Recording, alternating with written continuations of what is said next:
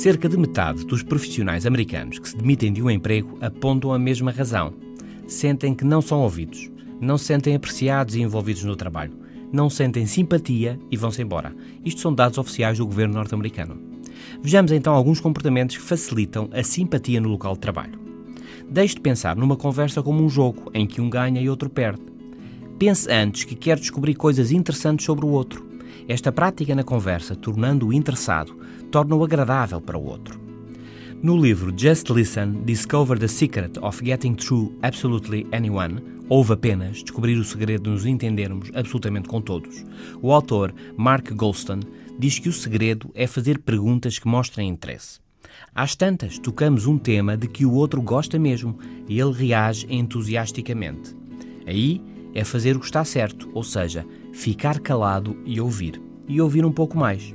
Em seguida, perguntar alguma coisa com base naquilo que ouvimos, o que mostra interesse e mostra que estivemos a ouvir, e o outro vai achar-nos simpáticos. Geralmente gostamos de nos mostrar interessantes, mas a chave é mostrar-nos interessados.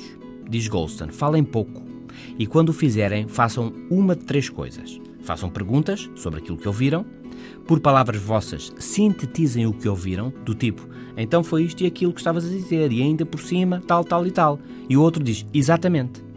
E peçam um conselho. Então, talvez me possas aconselhar. As pessoas adoram dar conselhos. O desafio não é serem interessantes, mas deixar o outro sentir-se bem. E sim, deixar o outro sentir-se, ele sim, interessante. E é assim. O segredo é este: ouvir. O outro sente-se bem e sente-se seguro. Gosta de estar consigo. Vai ser alguém com quem pode contar. Até amanhã. Contem comigo.